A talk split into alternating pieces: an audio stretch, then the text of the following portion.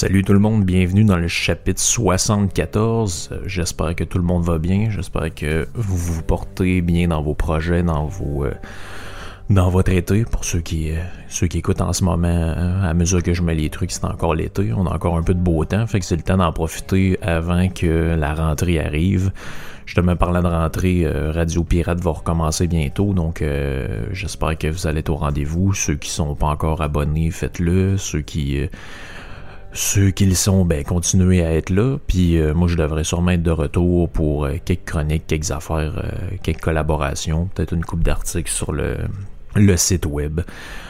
Aujourd'hui, en fait, c'est un podcast qui répond à une- de quelque part une demande spéciale. Ça, ça doit Il y a au moins, au moins, je sais pas si ça va jusqu'à 10, là, mais il y a vraiment plusieurs personnes, que ce soit sur le Patreon ou sur les gens qui écoutent le, le- podcast sur le channel principal, qui m'ont écrit à des moments différents pour me demander ce que je pensais du livre euh, Sapiens de euh, Yuval Noah Harari. Euh, puis à l'époque, j'avais toutes les fois j'ai répondu ben je l'ai pas lu encore, ni Homo Deus d'ailleurs, puis je me suis j'avais dit quand je vais l'avoir lu, je ferai quelque chose là-dessus. Donc, je remercie Eric, hein, qui est mon euh, pusher de livres audio et de PDF, qui trouve toujours tout. Je sais pas comment il fait, c'est une vraie machine. J'ai dit, hey, euh, tu- connais-tu telle affaire ou es-tu capable? Et une demi-heure après, il m'envoie le, le- PDF ou le livre audio. Donc, j'ai, euh, j'allais dire, j'ai lu le livre. En fait, le- c'est, c'est toujours drôle de dire qu'on a lu un livre audio. En fait, j'ai écouté quelqu'un me lire le livre. Puis j'ai écouté à plusieurs reprises, donc ça a quand même été assez long parce qu'il y a des sections à c'est, c'est euh, la voix, c'est, c'est pas facile pareil, les livres audio, c'est un peu euh, parfois c'est monotone, il y a des euh, il y a des bouts où t'aurais t'aurais envie que quelqu'un change de voix puis que ça soit un peu plus vivant. Mais quand même, je l'ai écouté, euh, ben, comme je dis, plusieurs quelques sections plusieurs fois. Puis euh, je vais vous dire un peu ce que j'en pense au- aujourd'hui. Je vais vous le résumer euh, pour ceux qui n'ont pas envie de le lire. Puis euh, je vais je vais un peu donner mes impressions sur le livre au fur et à mesure de la lecture. Ça risque d'être peut-être un peu dense, un peu lourd parce que ça pourrait être très très long. Que j'explique des affaires tranquillement, pas vite. Mais je pense qu'à un moment donné, euh, j'ai pas envie que ça dure euh, deux heures non plus. Là, puis ça, devient lourd pour tout le monde. Mais s'il y en a qui veulent quelque chose vraiment en détail, point par point, il y en a qui l'ont fait beaucoup mieux que moi, notamment sur YouTube. Si vous cherchez Sapiens, l'un des vidéos les plus euh, écoutées, c'est la fiche de lecture qu'a faite Michel Drac. Donc Michel Drac, c'est un un essayiste français que, je suivais pas mal il y a, il y a quelques années. Puis euh, Mané a parti un channel YouTube où il fait des chroniques de livres. Puis c'est juste une machine, le gars. Là. Il, prend des livres, puis il sort les points principaux, les buts, euh, la, la méthode du livre, puis il fait des affaires d'une heure, euh, une heure et demie, euh, des fois 40 minutes, dépendamment de la longueur du livre. Donc ça, si jamais il y en a qui veulent vraiment aller point par point sur des affaires plus précises, ben c'est ça, ça serait une bonne idée. Sinon, ben il y a toujours lire le livre comme tel, mais tu sais, c'est un livre de 500, 520 pages si ma mémoire est bonne, puis c'est assez lourd, assez dense, puis euh, c'est pas euh, c'est pas nécessairement pour tout le monde. Donc, euh, le livre Sapiens, sous-titré Une brève histoire de l'humanité, c'est un livre de, comme je l'ai dit, Yuval Noah Harari, publié pour la première fois en 2011, donc en hébreu, parce que c'est un auteur euh, israélien. En 2014, il est sorti en anglais, et puis en 2015, aux éditions Albin Michel, ça a été réédité depuis un peu partout, c'est maintenant en livre audio. euh, vous pouvez trouver ça un peu partout en 2015. Donc, si je présente brièvement l'auteur, je, je m'attarderai pas trop à ça, c'est pas vraiment le, le- le- c'est pas tant que ça important pour le pour le sujet. Euh, il est né le 24 février 1976 à Kiarat Atta, donc euh, en Israël. C'est un historien puis un professeur d'histoire euh, qui, a- enseigné toute sa vie là-bas. Euh, on dit que c'est un spécialiste d'histoire médiévale, euh, donc c'est pas, euh, c'est, un point qui va arriver un petit peu plus loin dans dans, cette chronique-là, c'est que techniquement, les vrais historiens, quand je dis vrais historiens, je veux dire les historiens professionnels qui ont des, maîtrises, des doctorats là-dedans, qu'est-ce qu'ils font? Ils écrivent sur des parties précises de l'histoire. Donc, si vous, lisez... si, si- si vous lisez, par exemple, Fernand Brodel ou... euh, Eric Osborne, des, des, auteurs comme ça, des historiens assez connus, ben, ils écrivent sur des périodes précises. Par exemple, le 20e siècle, par exemple, la Révolution française.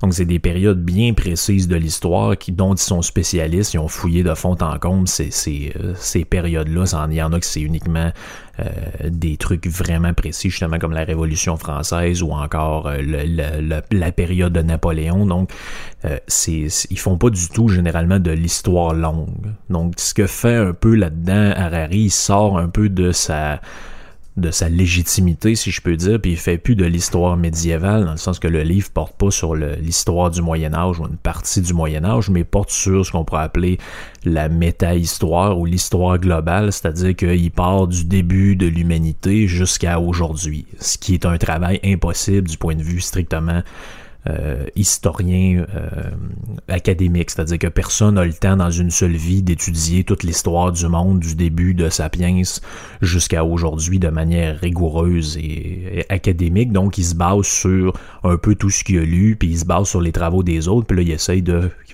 tracer des lignes sur l'histoire longue. Bref, c'est juste pour vous mettre un peu euh, en contexte. Euh, dans sa vie, c'est ça. Il va obtenir un doctorat au Jesus College de Oxford en 2002. Il va devenir euh, enseignant d'histoire à l'Université hébraïque de Jérusalem quelques années plus tard. Donc dans ce livre-là, il s'est documenté sur plein d'affaires.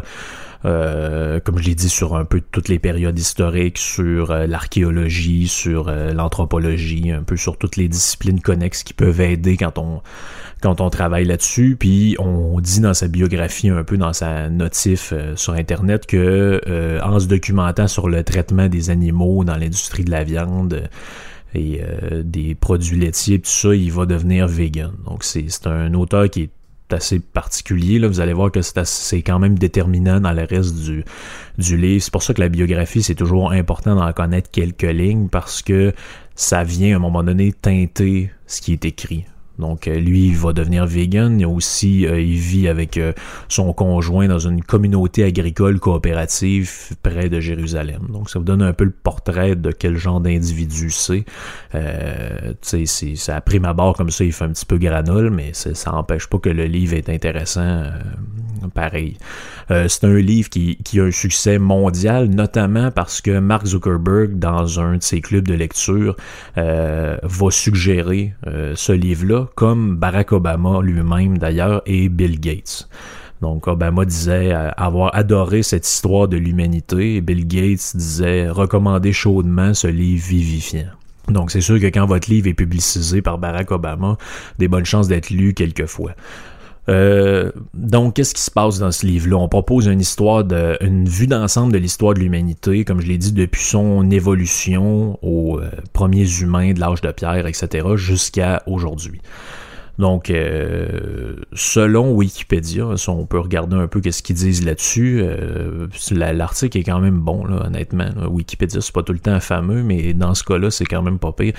Ils disent que le principal argument avancé par l'auteur au cours de son étude, c'est que Homo sapiens doit son statut d'espèce dominante au fait qu'il est le seul animal capable de coopérer efficacement avec un grand nombre de ses semblables. Donc, euh, la, particularité de ce livre-là, c'est qu'il explique que à un moment donné, dans, la, règne animal, se distingue des autres animaux l'Homo sapiens, donc dans le fond, l'homme tel qu'on le connaît. On remonte pas jusqu'à l'Australopithèque puis tout ça, mais on, part vraiment de l'Homo sapiens, c'est-à-dire l'homme euh, qui sait, qui sait, donc l'homme contemporain, si on peut dire, en termes de, de biologie, puis il va dire que euh, ce qui ça nous distingue des autres animaux parce qu'on a la faculté de croire en des choses qui n'existent pas. Puis notre imagination euh, nous fait euh, comprendre la, réalité via des, espèces de il appelle ça des fictions dans le livre. Donc par exemple, ça a l'air un peu abstrait mais c'est c'est pas compliqué du tout, c'est que l'homme est le seul animal qui a inventé des dieux ou croit en des dieux dépendamment de comment vous vous pensez qui a inventé des villes des nations, inventer l'argent, euh, croire en des concepts très abstraits comme par exemple le droit, la justice, la beauté, l'amour. Euh, dans le règne animal, ces choses-là n'existent pas.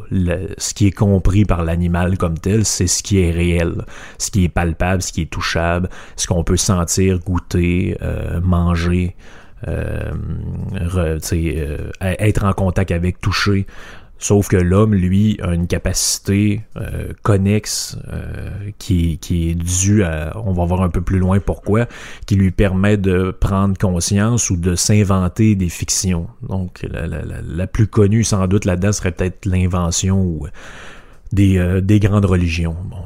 ceux qui sont croyants pensent que ça vient du ciel puis que c'est, Dieu qui a dicté ça à l'homme, mais dans une perspective évolutionniste ou d'histoire globale, on va dire que c'est l'homme qui a inventé la, la religion. Donc le but du livre, c'est quoi?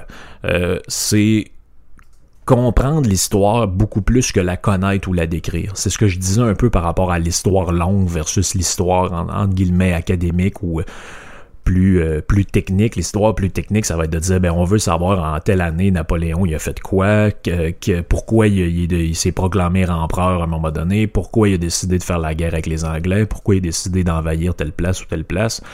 Donc ça, c'est d'écrire l'histoire et essayer de la, connaître de la manière la plus précise, la plus factuelle possible. Dans le cas d'Harari, c'est plus ou moins de ça dont on parle, c'est plutôt essayer de comprendre l'histoire au sens où Selon lui, euh, on a les faits véritables qui nous permettent de comprendre le passé tel qu'il est. Puis ce qui reste à faire maintenant, c'est de comprendre pourquoi les choses se sont passées telles qu'elles se sont passées. Donc, c'est-à-dire découvrir d'une certaine manière le sens de l'histoire. Ça, ça, vous allez voir, je reviendrai un peu sur cette notion-là plus tard. C'est euh, là-dessus, euh, Harari, il frôle vraiment avec les, la compréhension marxiste de l'histoire. Il prétend que toutes les choses ont un sens alors que si vous êtes dans la description pure et simple de l'histoire, il n'y a pas de sens aux choses qui arrivent. Il n'y a pas de raison pour laquelle, euh, il n'y a pas de but pour lequel, à un moment donné, l'homme se met à faire telle affaire, puis il n'y a pas de lien entre la découverte du feu, puis plus tard, telle autre affaire qui arrive. Tout ça est un,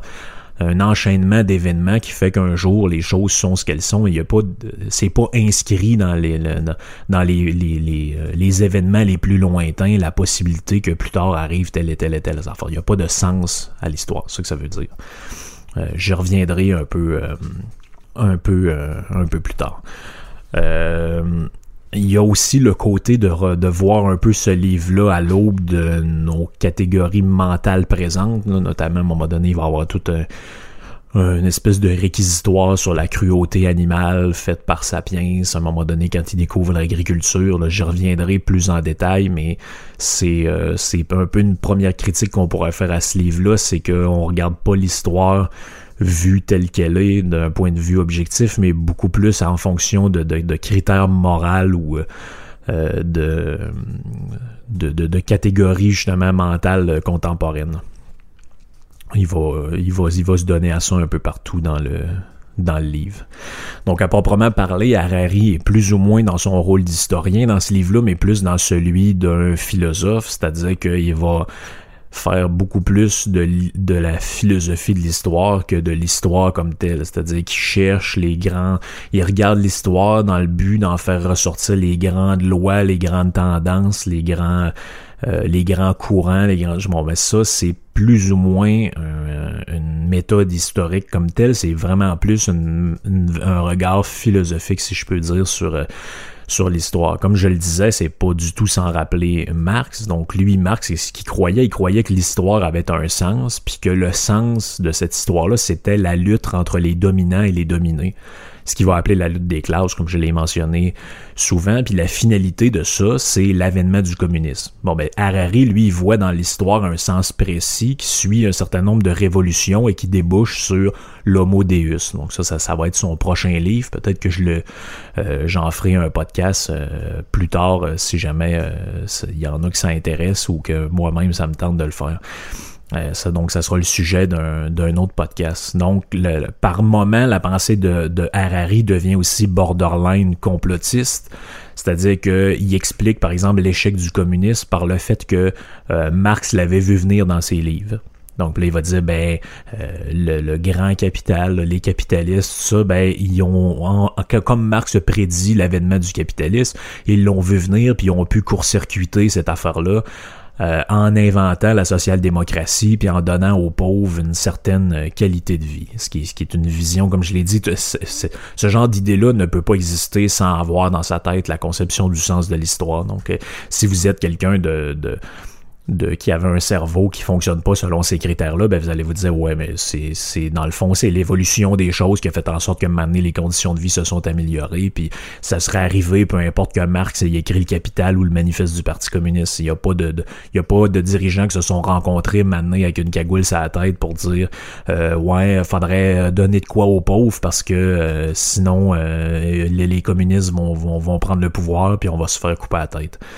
Donc je pense pas que ça se soit passé comme ça, mais c'est la manière que Harari, euh, Harari le voit. D'ailleurs, c'est comme le but euh, plus ou moins avoué de son livre, c'est de, euh, en décrivant ce que c'est que l'évolution de l'homme, puis ce que pourra être via Homo Deus le futur de l'homme, il prétend pouvoir de, faire un peu ce que Marx a fait, c'est-à-dire montrer un futur possible, ce qui va faire en sorte que les gens vont, euh, les gens qui dirigent, etc., puis les, les, les gens qui ont de l'influence vont en prendre conscience et donc essayer de l'éviter. Un peu comme si vous alliez voir une diseuse de bonne aventure, puis euh, elle vous disait qu'à 18 ans, vous alliez vous marier puis là, ça vous tente pas, fait que vous faites tout en sorte pour ne pas le faire.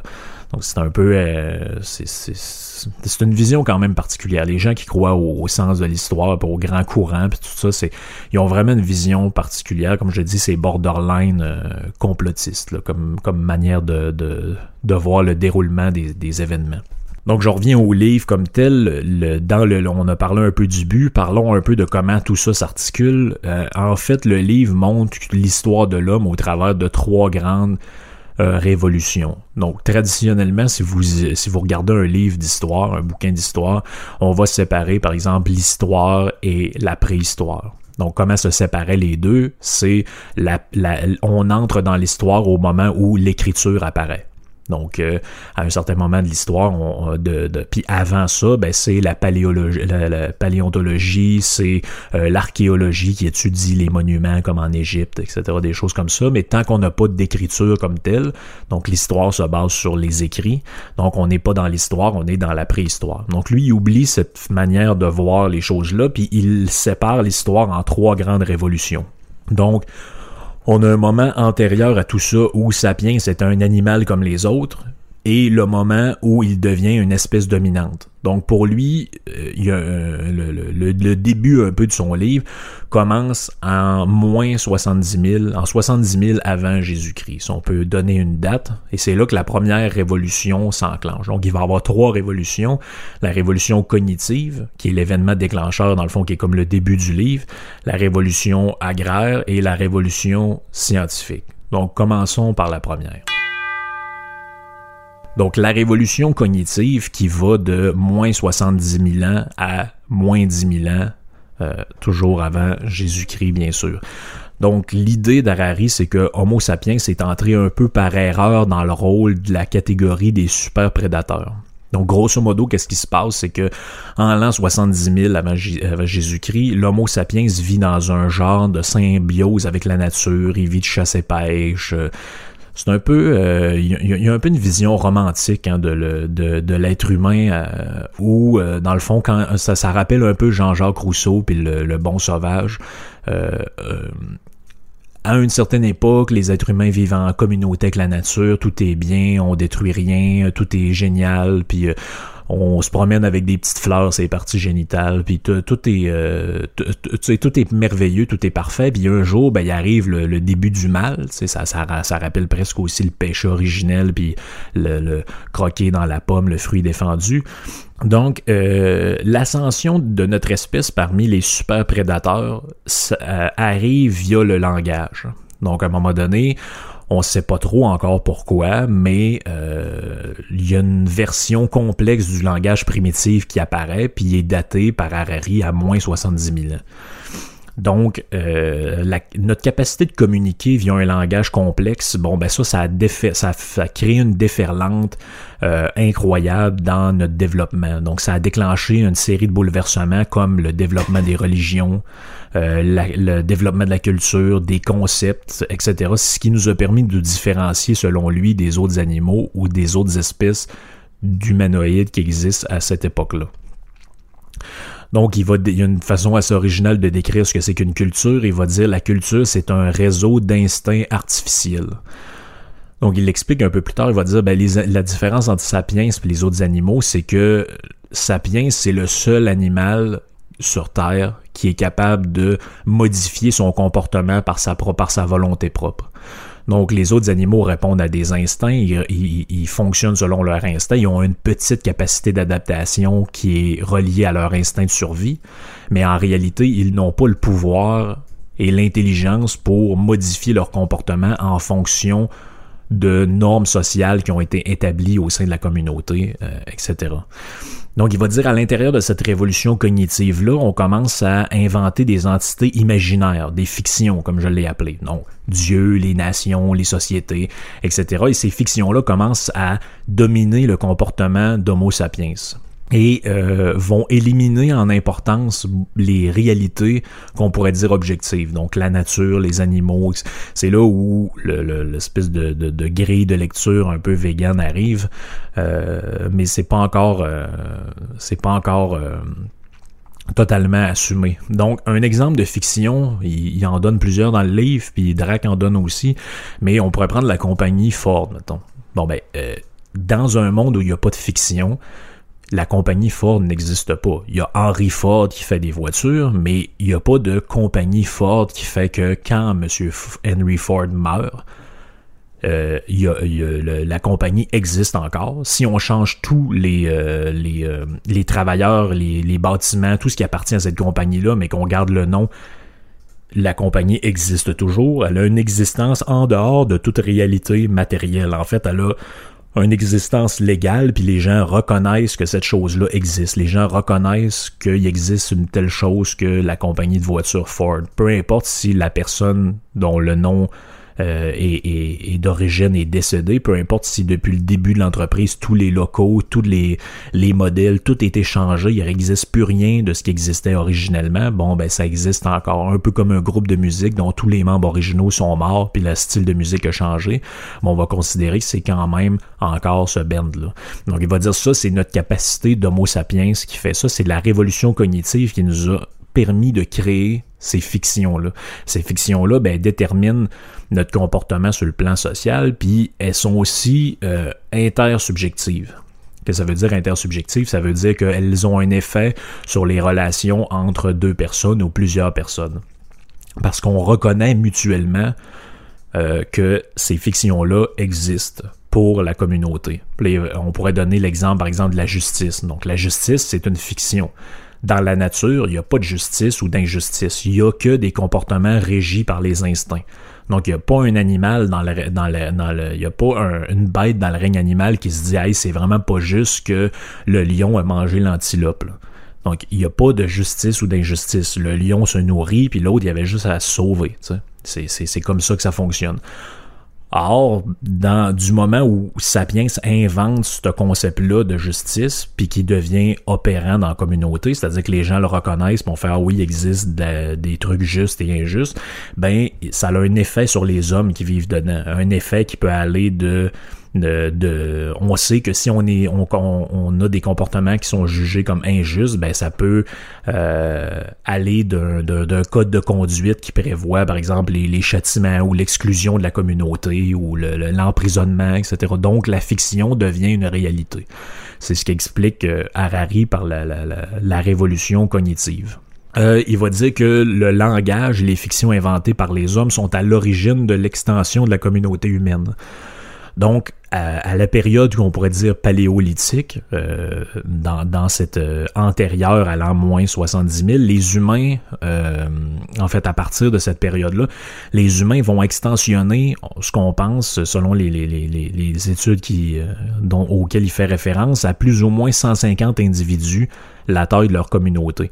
Donc normalement, dans le règne animal, il y a des exceptions, mais normalement, dans tout ce qui ressemble de près ou loin à l'homme, il n'y a jamais existé de, communauté primitive qui allait à plus de 50 euh, individus pour un groupe, en tout cas à l'intérieur des mammifères. Sauf que depuis la révolution cognitive, l'homme passe à 150, voire 200 individus, la taille d'une communauté. Puis les communautés se ressemblent grâce, se rassemblent entre elles grâce à des mythes communs. Donc les religions primitives, euh, les croyances, etc. Et euh, Sapiens donc voit son comportement commencer à se modifier en fonction de ces mythes-là et de ces normes communes. Donc dans le règne animal, pour observer une modification majeure d'un comportement, faut qu'il y ait une mutation génétique. Donc, sauf que pour Sapiens, la culture, les croyances et les mythes communs suffisent. Donc c'est ça qui vraiment qui différencie l'homme de l'animal. On en a déjà parlé un peu ça dans le podcast sur euh, euh, un livre où euh, j'oublie d'ailleurs le titre, mais le, livre où j'avais parlé que le, on a, essayé de savoir qu'est-ce que c'était qu'un homme, les animaux dénaturés de, de Vercors. J'avais parlé de ce livre-là à un moment donné dans un podcast vraiment que j'ai fait dans le pas mal dans les débuts de, de, cette aventure-là où je parlais justement que des, des c'est un roman où on essaie de découvrir ce que c'est que l'homme, puis on voit ce qu'ils sont capables de se reproduire entre eux, etc. Lui, il va dire c'est pas ça qui définit ce que c'est qu'un homme versus un animal, c'est la capacité de modifier son comportement via la création de culture et de fiction et de choses artificielles. Donc là où, mettons, un animal pour changer de comportement puis pour se mettre à manger quelque chose plutôt qu'autre chose, il faut vraiment qu'il y ait une mutation génétique reliée à quelque chose dans l'environnement sur une longue période. Donc Sapiens, lui, sur une très courte période, il peut modifier son comportement. Là, c'est comme là où le livre commence déjà un peu, selon moi, à déraper parce que la culpabilité de Sapiens commence. Puis c'est vraiment juste le début. Donc il va dire, en étant capable de modifier son comportement et de s'adapter de manière inégalée dans le règne animal, Homo sapiens a supplanté les autres espèces humaines. Donc, il prétend qu'il y a 100 000 ans, il y avait six espèces d'humains sur Terre. Donc, notamment là-dedans, le fameux homme de Néandertal ou homme de Cro-Magnon qu'on appelle l'Homo néandertalis.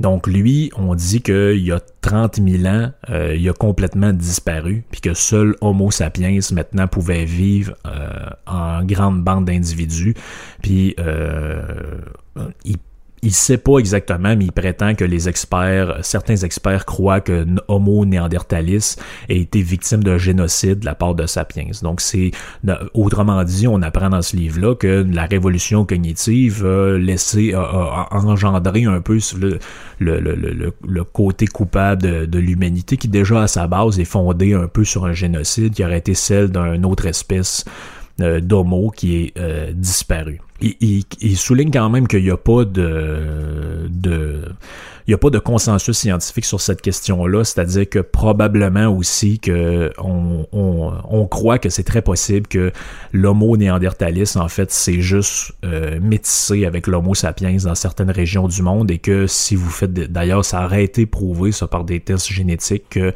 dans certaines parties du, dans certaines parties du monde, il y a des gens qui ont, euh, je pense, entre 4 et 10% de gènes euh, de l'homme de Néandertal. Donc ça, ça peut être séquencé via des fossiles qui ont été trouvés, euh, etc. Donc, en dehors de tout ça, de cette présupposé euh, de cette lecture-là un peu génocidaire de l'histoire de Sapiens.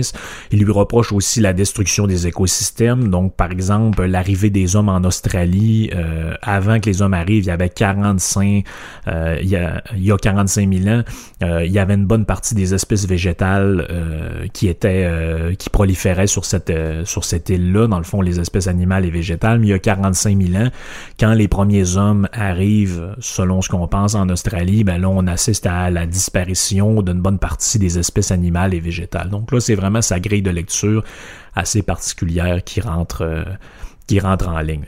On passe à la deuxième révolution.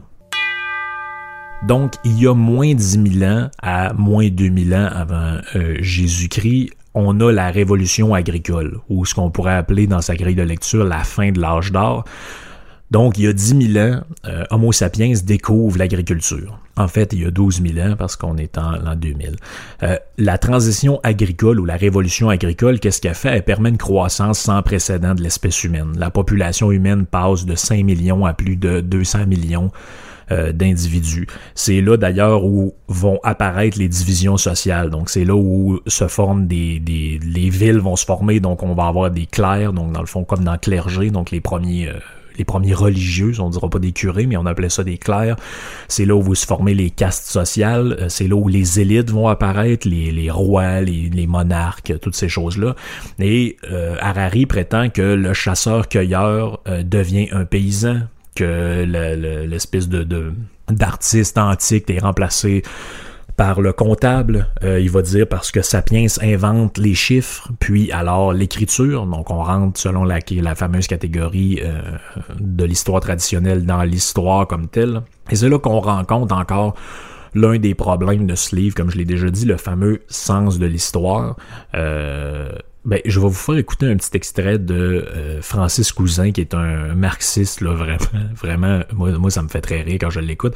Vous allez voir que la vision d'Harari est très correspondante à ce que c'est que la vision du sens de l'histoire des marxistes. Qu'est-ce qui a fait que la société, euh, la communauté de l'être, à un moment donné, a fléchi et que la société de l'avoir a pris le pas sur la communauté de l'être. Alors ça c'est très simple. Historiquement. Hein. Alors on le sait historiquement par les travaux de Marx, de Luxembourg, on le sait par les fouilles archéologiques maintenant considérables qui ont été faites et par toute une série de travaux ethnologiques. À un moment donné, les communautés vont rentrer en contact et par le biais d'un troc qui va devenir échangiste, l'échange va se mettre à ricocher au sein du groupe. C'est-à-dire qu'au début, les communautés échangent de communauté à communauté. L'échange ne vient pas dévaster l'intérieur de la communauté.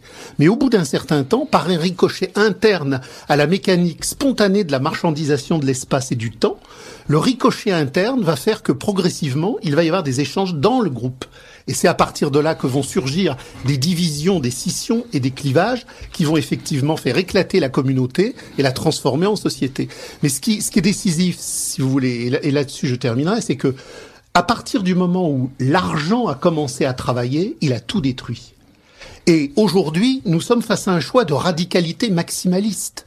C'était l'idée que les fascistes, les trotskistes, les centristes ont tous que nous pourrions contrôler l'argent est une vaste imposture. Nous ne pouvons pas contrôler l'argent. Non pas parce que l'argent serait une puissance simplement satanique, ça c'est une métaphore. Mais l'argent est un processus impersonnel de dévastation qui n'est pas contrôlable. Donc un peu comme dans la vision euh, marxiste de l'histoire, la découverte ou l'invention de l'écriture contient pour Harari en elle-même, comme en germe si vous voulez, le futur Homo Deus. Autrement dit, il n'y a comme aucune marge de manœuvre, aucune liberté, tout est programmé comme si notre histoire était le produit d'une ligne de code dans un logiciel une vision qui est, qui est, proche de celle que Cousin exprime, exprime là-dedans, où euh, la situation du capitalisme actuel est, est tellement ancien que ça remonte au moment où l'homme invente l'échange, il invente le commerce, il invente les inégalités, etc.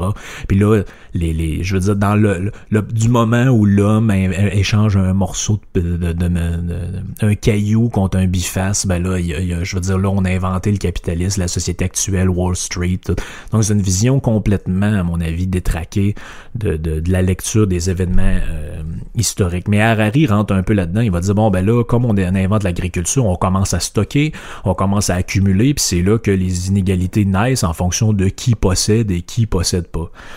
Il va même dire ben les euh, les paysans sont moins heureux que leurs prédécesseurs. Euh, parce qu'ils sont beaucoup plus individualistes, parce que maintenant, au lieu de dépendre de la communauté pour la chasse et la pêche, puis euh, le déplacement pour chasser le gibier, vous dépendez de votre terre et de vos récoltes à vous-même. Donc, vous êtes plus indépendant et donc plus individualiste, donc plus malheureux dans la vision de, de Harari. Euh, la capacité de l'homme le pousse, euh, sa capacité à prévoir le vient de sa capacité à stocker. Donc, comme il est, il, dans l'agriculture, il, stocke ses aliments, sa, viande, ses choses. Donc, ça le pousse à voir dans l'avenir et à se projeter dans le futur, contrairement au chasseur qui vit au jour le jour. Donc, il vit d'anxiété. C'est là que commence ce genre de problème-là, selon lui. Le nomade devient un sédentaire ce qui va créer, comme je l'ai dit, les castes, la division de la société, parce que Sapiens se met à construire des temples, des monuments. Euh, Ceux-ci vont être habités, utilisés par les Leclerc, puis c'est là que s'installe une espèce de classe euh, dirigeante, une aristocratie. Euh, comme si d'ailleurs dans la vie nomade c'était l'anarchie puis qu'il n'y avait pas de boss et de soumis dans la communauté humaine. Ça c'est une vision un peu, comme je l'ai dit, une vision très naïve, très romantique de ce que c'est que l'homme un peu euh, à l'état naturel. En fait, il va même dire cette révolution était un piège.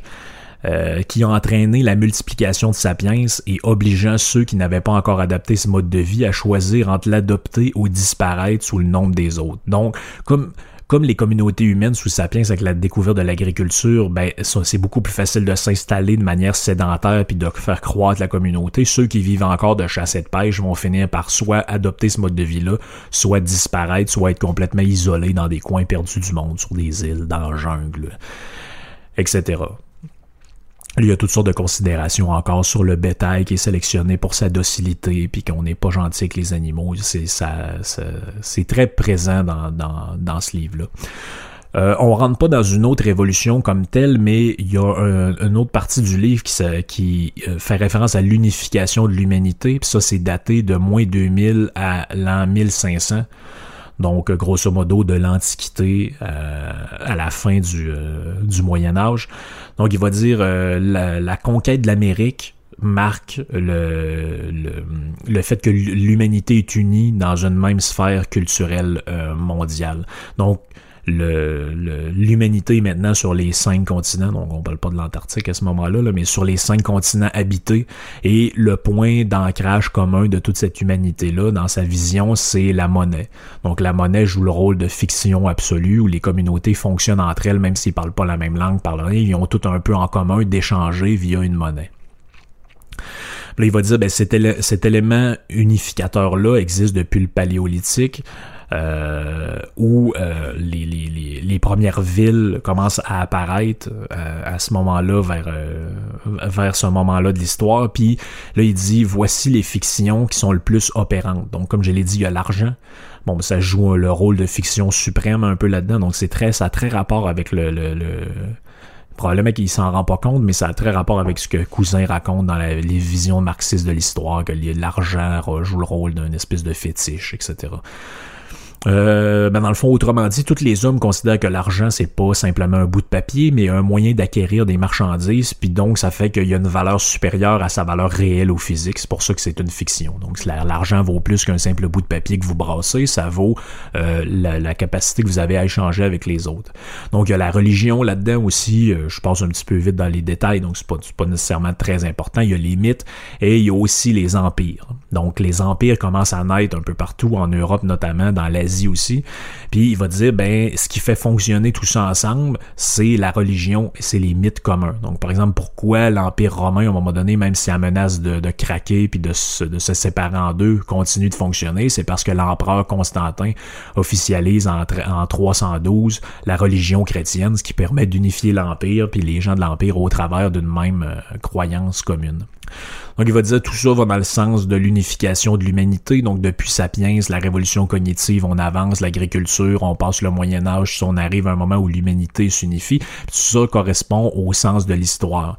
Donc dans le fond, autrement dit, le sens de l'histoire, selon Harari, c'est un peu le mondialisme, si vous voulez. Donc pas forcément la mondialisation, ce qui désigne plutôt l'internationalisation du commerce, des échanges, etc. entre des pays souverains, mais le mondialisme au sens où euh, c'est une idée politique selon laquelle le but de l'humanité, c'est de se fondre dans une espèce d'unification totale d'état-monde, un peu comme ce qu'Oxley décrivait dans euh, Le meilleur des mondes. Il le dit lui-même quelque part dans son livre, le vert, la couleur vert, pourrait être la couleur du nouvel empire mondial. Donc c'est des formulations euh, assez euh, particulières.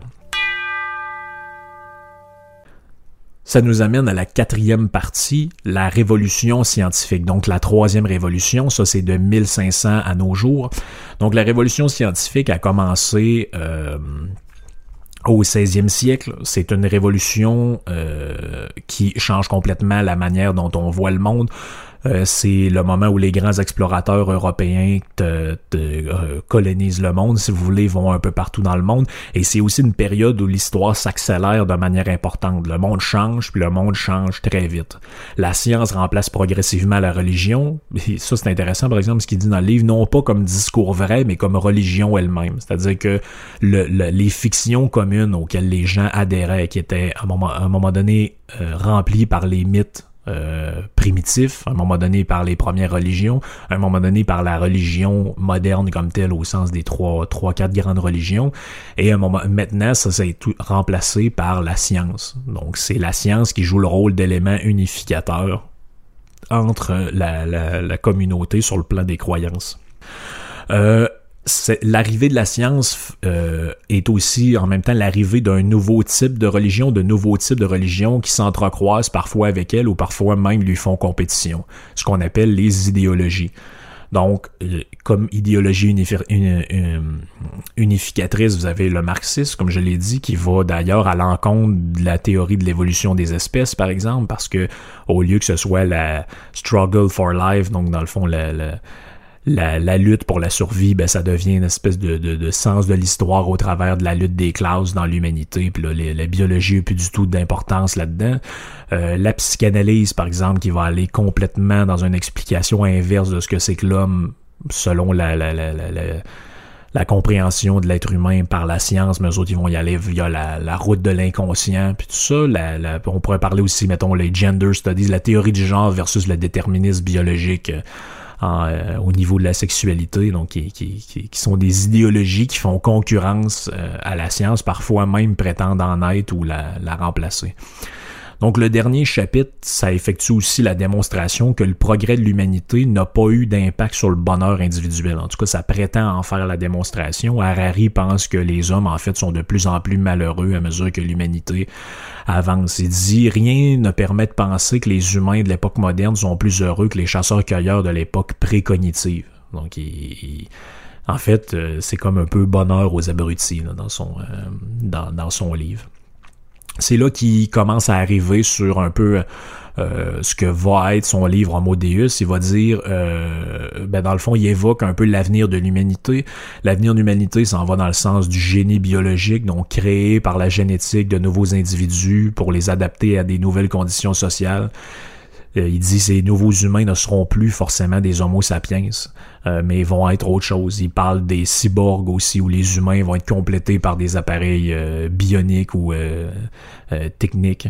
Il dit aussi des programmes informatiques vont devenir des formes intelligentes avec conscience. Donc il parle de l'AI, si vous voulez, là-dedans.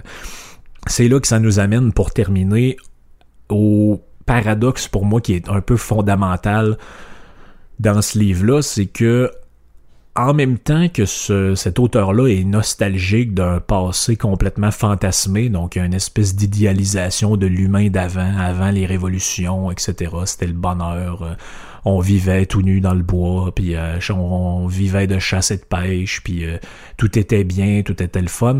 Puis la révolution cognitive, puis le développement de l'humanité, finalement, ça a engendré le mal. Donc en même temps qu'il pense ça, il fait aussi la promotion plus ou moins avouée et insidieuse de toutes sortes d'idées propres à la modernité. Par exemple, le véganisme, le polyamour, euh, les enfants élevés par la communauté, la fin de la famille, le droit des animaux. Donc toutes sortes de choses en fait qui, qui ne pourraient pas exister dans la période où lui idéalise, où régnait, je veux dire, un, un, état de, violence permanente où les faibles étaient sacrifiés par la communauté, où les femmes étaient des esclaves, où euh, les enfants avaient aucun droit, ou euh, je, je, veux dire, sa, vision complètement fantasmée du passé laisse un peu perplexe là, par rapport à la promotion des idées qui fait euh, qui fait là-dedans. En fait, ça nous ramène un peu à ce vieux paradoxe-là du, euh,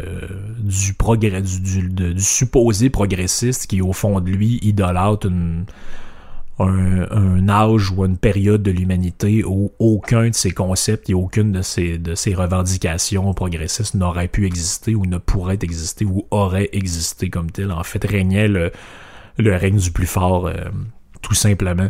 Euh, à l'époque des chasseurs-cueilleurs, en fait, il dit on savait survivre en forêt, on savait se défendre contre des animaux sauvages, on savait repérer des plantes comestibles, etc. Aujourd'hui, les humains sont des dégénérés, euh, pas capables de, de, survivre, pas capables de rien faire sans, euh, sans que quelqu'un le fasse à leur place. Pourtant, comme je l'ai dit, le niveau de violence de cette époque-là, c'était sans commune mesure avec aujourd'hui.